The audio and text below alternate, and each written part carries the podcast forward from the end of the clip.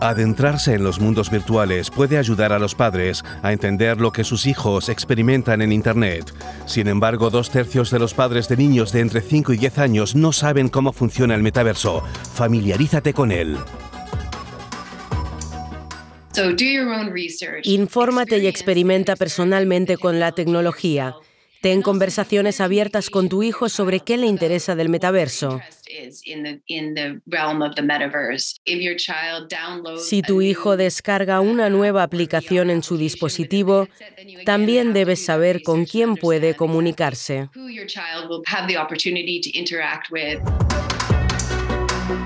Cada vez hay más dispositivos de realidad virtual, pero aplicaciones como Roblox disponen de un modo seguro.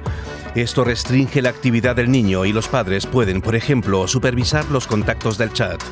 Así al menos se pueden impedir en gran medida las conversaciones y contactos inapropiados con adultos. No podemos saber que la persona tras un avatar o un seudónimo sea quien dice ser. A algunos adultos les gusta hacerse pasar por niños en aplicaciones de realidad virtual y viceversa. Los groomers tratan de ganarse la confianza de sus víctimas. Todo lo que digas, aparezca en tu perfil o en tu avatar en Internet, puede ser utilizado en tu contra por ellos. Protege sobre todo datos personales como tu nombre, edad o lugar de residencia.